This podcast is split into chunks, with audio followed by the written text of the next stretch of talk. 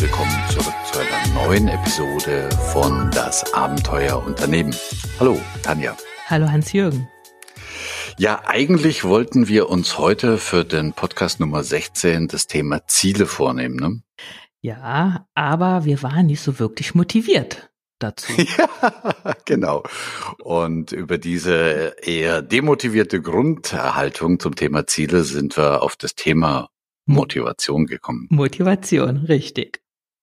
Genau. Ähm, ja, ich meine, wenn es um Mitarbeiter geht, wenn es um Führung geht, dann geht's immer irgendwie auch um den Grad der Motivation. Die Frage ist, hm, was ist denn das eigentlich?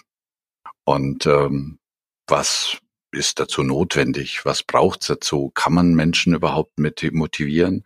Wie haben wir uns motiviert? Du, du hast eine tolle Motivation gehabt, die Tage, nämlich du hast es gleich mal empirisch aufgegriffen, das Thema. Ne? Richtig. Ich saß da, als dann klar war, wir machen was zum Thema Motivation und normalerweise, so gehe ich eigentlich immer vor, hätte ich mich so ein bisschen eingelesen, was gibt's da drüber, was haben da schlaue Köpfe zu gesagt und dann hätten wir beide versucht, das Ganze zu gliedern und in eine Struktur zu bringen. Aber irgendwie mhm. war ich dafür nicht motiviert. und dann habe ich mir überlegt, ja, was könnte mich motivieren und oh, ich war ich kam nicht drauf und dann habe ich mir überlegt, es geht doch darum, Mitarbeiter zu motivieren. Und dann kam mir, wie ich im Nachhinein finde, eine sehr gute Idee. Meine Mitarbeiter fanden das auch gut. Ich habe einfach die Mitarbeiter gefragt. Und zwar habe ich eine Blitzumfrage machen lassen. Ich habe es ähm, nicht selbst gemacht, sondern habe zu meinem Azubi gesagt, so du nimmst dir jetzt einen Zettel, gehst rund, schnappst dir alle deine Kollegen alleine, weil ich wollte nicht, dass die anderen das hören, was äh, die Kollegen mhm. sagen und fragst. Zwei Fragen was motiviert euch, was demotiviert euch und ganz spontan, die sollen einfach raushauen, was ihnen so einfällt. Ganz Also im Arbeits, im Arbeitskontext, ne? Im Arbeitskontext, ja. Also jetzt nicht, was motiviert mich, den Rasen zu mähen oder sowas. Ja, ob man das immer so trennen kann, aber die Frage hat sich in dem Fall auf den Arbeitskontext. Was motiviert euch hier mhm. und was demotiviert euch hier? Und wie war die Grundmotivation, an dieser Blitzumfrage teilzunehmen? Am Anfang waren sie ein bisschen verwundert. Ich habe es ja nur so am Rande mitbekommen, weil ich mich bewusst rausgezogen habe. Aber mein Azubi hat dann die Sachen einfach runtergetippt und hat mir das eben gegeben und meinte so, mhm. sowas könnte ich öfter machen. Das hat Spaß gemacht. Und meine Leute hier, ich denke, die waren auch, ja, die waren, die, ich glaube, die haben das als Wertschätzung empfunden, dass man sie einfach mal gefragt hat. Okay, schön. Also, das heißt also, die, die Beteiligung bei dieser Blitzumfrage zum Thema Motivation war hoch. Die war hoch, alle haben mitgemacht mhm. und die, die gestern Nachmittag ging's ja los, nicht da waren, die haben dann Wert drauf gelegt, dass sie heute Morgen auch noch mal was sagen durften und haben es okay. dann auch nach, nachgeholt. Ja, da könnte man natürlich jetzt schon wieder reinkrätschen und zu sagen, in dem Moment, wo Mitarbeiter gefragt werden, steigert es schon wieder die Motivation, weil es eine Art von Wertschätzung ist. Aber das, die Kiste lassen wir nochmal zu. Was mich jetzt viel mehr interessiert ist, was ist denn bei dieser Blitzumfrage rausgekommen? Mhm. Also vielleicht nochmal vorab, ähm, sie ist nicht repräsentativ und ähm, wir legen auch keinen Wert auf oder keinen Anspruch auf Vollständigkeit. Aber da die Antworten ja so spontan waren und auch letztlich ja anonym, ich weiß ja nicht, wer was gesagt gesagt hat, denke ich, sie liefern doch ein Bild und vielleicht Ansatzpunkte über das ein oder andere nachzudenken. Ich mhm. habe die Antworten ja ganz äh, einfach nur so runtergeschrieben in so einer Liste bekommen, aber da ich ja deine oder da ich weiß, wie dich eine Struktur motiviert, habe ich mal mhm. versucht, das mhm. Ganze in eine Struktur zu bringen es geht los. So der erste Punkt, den alle gesagt haben, würde ich mal zusammenfassen unter Arbeitsbedingungen.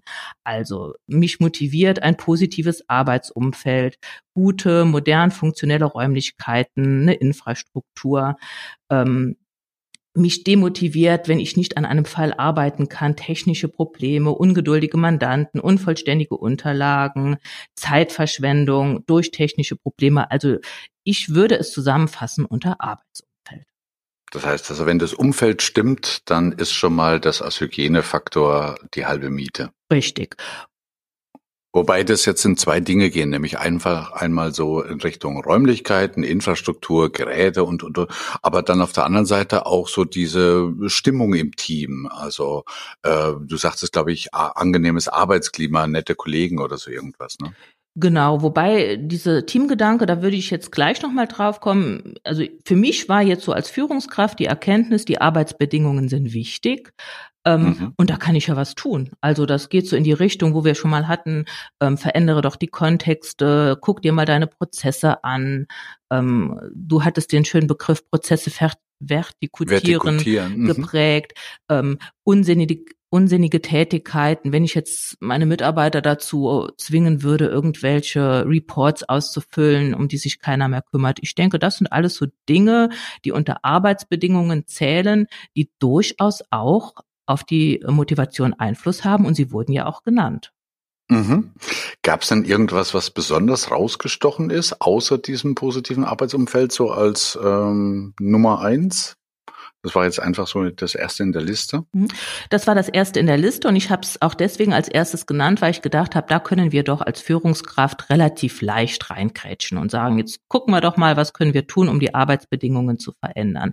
Das mhm. zweite, mhm. was mir aufgefallen ist oder was oft genannt wurde, geht so in die Richtung Team und Gemeinschaft. Das war, wie du eben gesagt hast, angenehmes Arbeitsklima, nette Kollegen, Zusammenarbeit, gemeinsames Ausarbeiten von Problemen jeder hilft jedem. Ähm, es gibt keine Schuldzuweisung. Und ähm, was demotiviert mich, das fand ich auch ganz nett, wenn etwas in der Luft hängt, also Unausgesprochenes. Mhm, mhm.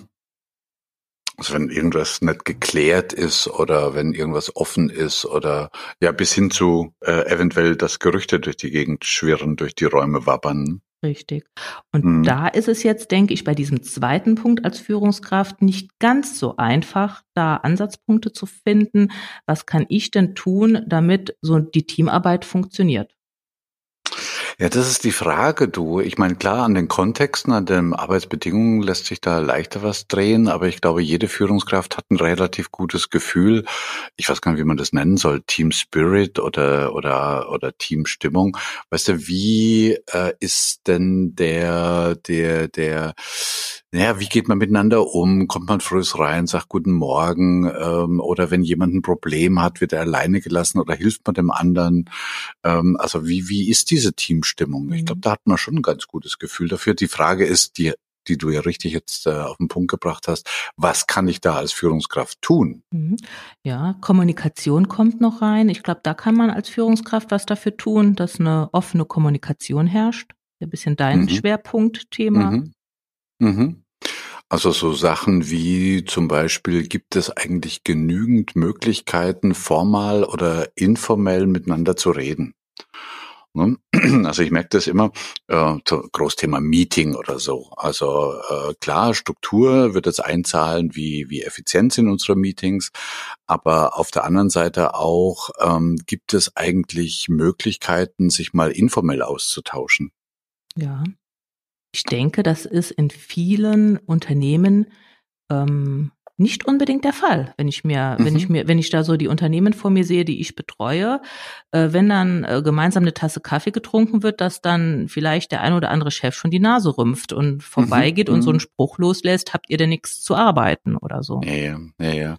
Das ist, erlebe ich immer wieder. Ich meine, äh, Büros sehen ja heutzutage Gott sei Dank ein bisschen anders aus als noch vor 10, 20 Jahren. Also nicht nur funktionell, sondern auch angenehm.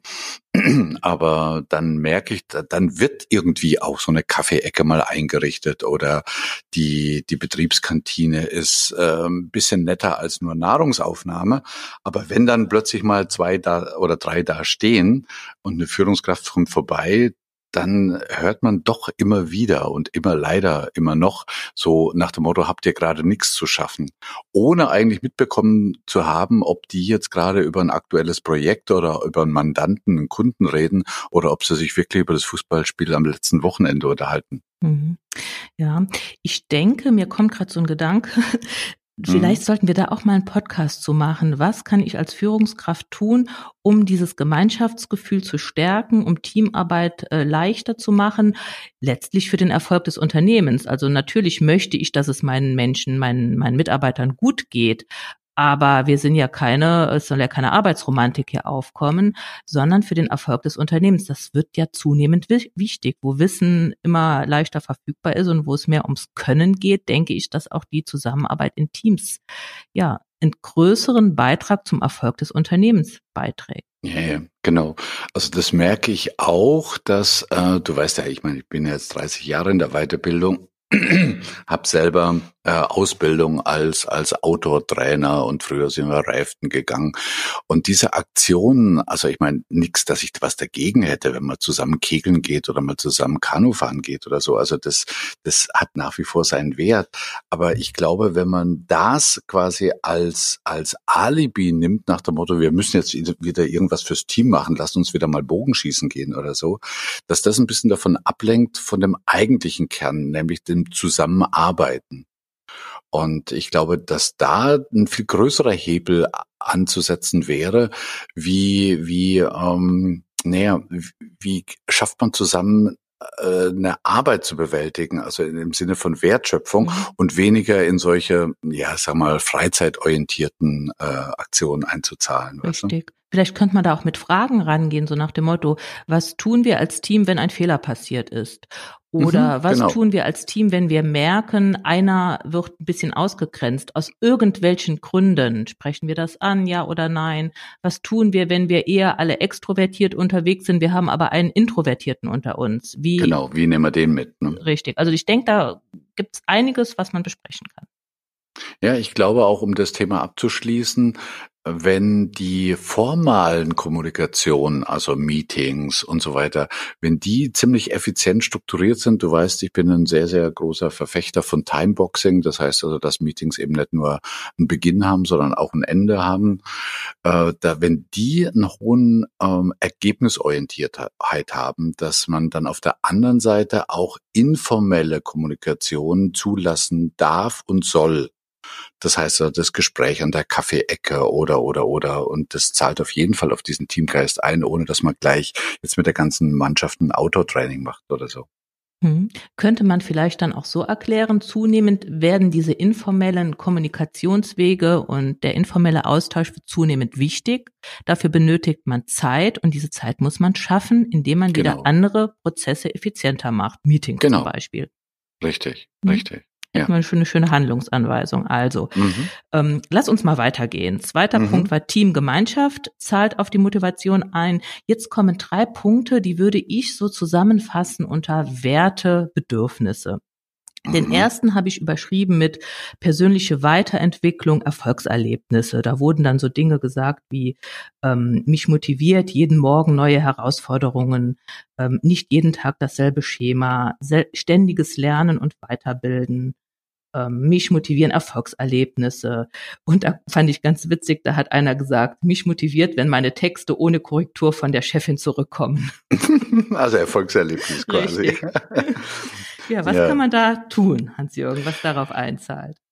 Naja, ich in meinen Führungskräfteseminaren also zeige ich oftmals dieses, ja schon aus den 90er stammende Bild äh, der, des, des Flow-Diagramms.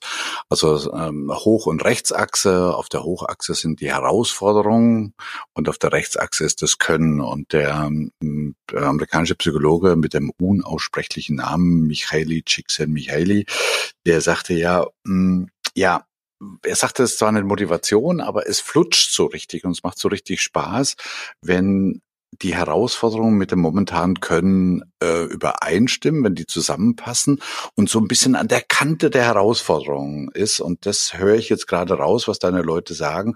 Also jeden Morgen neue Herausforderungen zu haben. Jetzt nicht die Überforderung, sondern ja, so, dass es, dass es eben zusammenpasst. Und ich glaube, das wäre auch, nein, das wäre nicht, das ist Führungsaufgabe einer jeden Führungskraft, sich zu überlegen, wo sind denn da meine Teams, wo sind denn da meine Mitarbeiter angesiedelt auf diesem XY ähm, Diagramm mhm. zwischen Herausforderung und Können. Mhm. Das ist aber dann Mitarbeiter individuell zu gucken. Ja, könnte man mhm. auch auf Teambasis mhm. äh, sehen, wenn man mit Teams arbeitet. Ne? Okay. So, und dann ist es dann auch die Aufgabe der Führungskraft dafür zu sorgen, dass die Erfolge gefeiert werden. Also ich würde die Frage ja mit Ja beantworten. Ja, du, das ist, glaube ich, ein ganz wichtiger Punkt. Ich meine, das merke ich immer wieder. Äh, ich sage dann manchmal auch so ein bisschen flachsig, weißt du, die meiste Zeit, wenn wir uns Ziele setzen, weil Ziele sind ja Herausforderungen, sind wir ja im Zieldefizit. Das heißt, wir sind in der noch nicht Zielerreichung.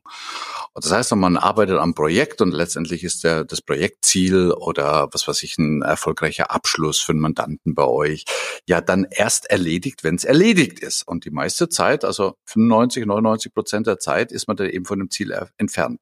Und wenn dann das Ziel erreicht ist, ja, dann wird wenig gefeiert, sondern dann wird gleich das nächste Ziel gesetzt. Mhm. Und ich glaube, das ist schade. Mhm. Das demotiviert auch ein bisschen. Ja.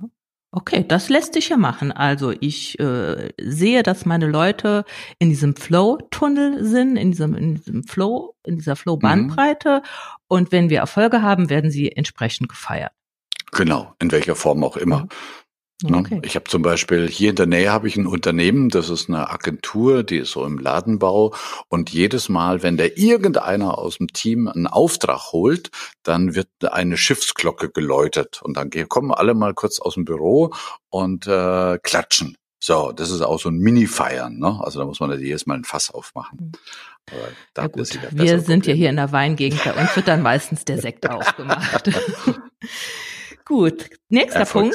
feiern. Ja, gerne. Gut, der nächste Punkt, der hat mich persönlich sehr gefreut. Ähm, ich denke, du siehst das ähnlich. Wir werden ja nicht müde zu sagen, liebe Chefs, ihr müsst delegieren. Ihr, ihr, eure Aufgabe ist es, Unternehmer und Führungskraft zu sein. Das heißt, Delegation ist das Einzige, was da was bringt. Und man hat ja immer so ein bisschen, ja, Bauchweh, überfordere ich die Mitarbeiter nicht, wenn ich jetzt auch Dinge teilweise auf die ablade.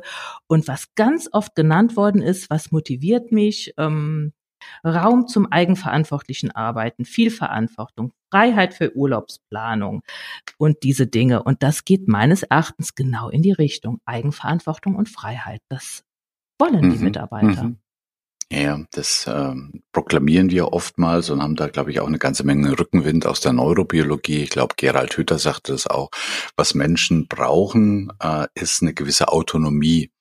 Und in dieser Autonomie entsteht dann einfach das Gefühl der Selbstwirksamkeit und äh, kaum etwas auf einer bestimmten Stufe der Maslow'schen Bedürfnispyramide, die glaube ich die meisten von uns kennen, ähm, motiviert so sehr oder ist so befriedigend, als in irgendeiner Aufgabe zu sein und zu merken, ich bewirke etwas. Und dazu braucht es natürlich eine gewisse Autonomie. Mhm. Also diese, diese Balance aus ähm, na, Balance ist, weiß ich nicht, aber diese auch wieder diese, man könnte schon wieder eine XY-Grafik zeichnen. ich bin so ein Fan von so Modellen zwischen klarer Ausrichtung, also nach dem Ziel, was ist, was wird von mir erwartet, Herausforderung und eben auch eine Autonomie.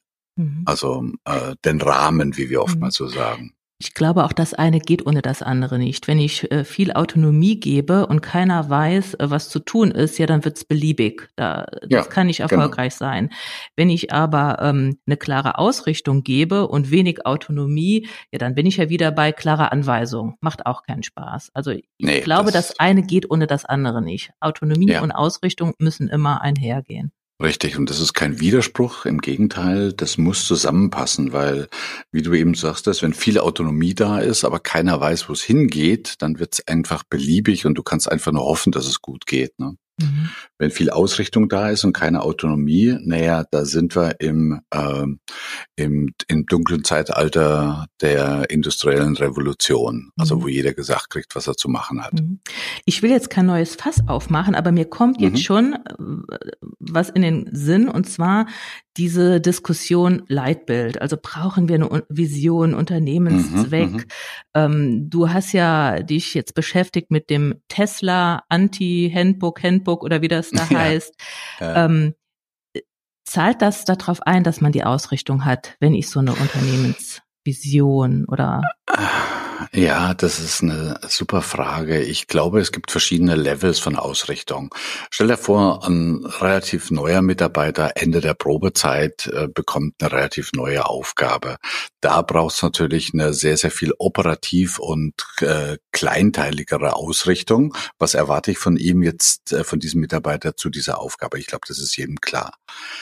Aber äh, auf der Basis, die du jetzt gerade angesprochen hast, äh, ist es, glaube ich, ganz gut und zahlt auch auf die Motivation ein, wenn ich so eine grundsätzliche Ausrichtung, wo, wie sind wir denn aufgestellt, wie ticken wir denn eigentlich? Man könnte auch sagen, wie ist die Kultur des Unternehmens, wenn die relativ klar und ähm, relativ homogen durch die ganze Mitarbeiterschaft sich zieht. Und da könnte natürlich so ein Mitarbeiterhandbuch oder so ein Leitbild immens drauf einzahlen. Mhm. Gut. Also, ja. das macht ja auch Spaß und das sollte man dann wahrscheinlich auch gemeinsam mit den Mitarbeitern finden. Ja, auf jeden Fall, okay. auf jeden Fall. Mhm. Mittragen tut man das meistens, wenn mit an dem man mitgearbeitet hat. Ne? Mhm.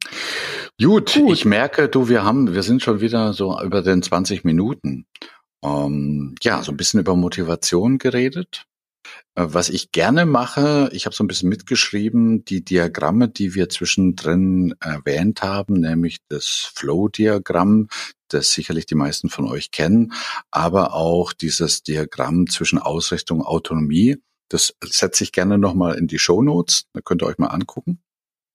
Und äh, ich glaube, da kann man eine ganze Menge machen. Oder wie der Kollege Reinhard Sprenger mal sagte, macht euch doch weniger Gedanken über die Motivation eurer Mitarbeiter, sondern hört einfach mal auf, sie zu demotivieren. Mhm. Das ist keine negative, zynische Haltung, sondern das ist für mich eine sehr produktive Haltung. Einfach, was kann ich denn weglassen, was meine Leute demotivieren würde? Richtig, geht auch so ein bisschen in die Richtung, das ist mir jetzt nochmal so deutlich geworden, weil ich hatte ja das Feedback jetzt von meinen Mitarbeitern. Ich kann ja einen Menschen gar nicht motivieren. Ich kann ja nicht einen Mensch äh, schütteln und sagen, so, jetzt bist du motiviert, sondern ich, was ich tun kann, ich kann Rahmenbedingungen schaffen, in denen er sich motiviert fühlt. Und wenn ich jetzt so sehe, was wir hier alles angesprochen haben, manche Dinge sind nicht einfach, aber manche finde ich jetzt relativ einfach, die umzusetzen. Genau. Und lasst uns doch dort anfangen, wo es einfach ist, nämlich bei den Rahmenbedingungen. Und lasst uns die Menschen so sein lassen, wie sie sind, weil momentan haben wir gerade keine anderen. Ne?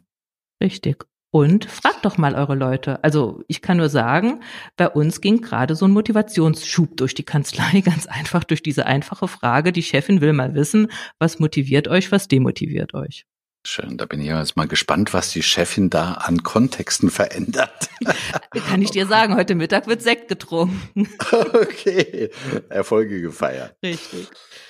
Schön, ja, in diesem Sinne, äh, dann ähm, machen wir hier mal ein Päuschen bis zum nächsten Podcast. Wie gesagt, die Details und die Grafiken, die legen wir euch gerne in die Show Notes. Hm, Tani, von dir noch was? Ja, vielleicht, äh, ihr habt gesehen, wir sind sehr spontan. Gestern haben wir uns das Thema Motivation überlegt. Äh, gerne hätten wir da Inspiration von euch. Schickt uns doch mal Themen, was interessiert euch und wir gucken, ob wir was draus machen können.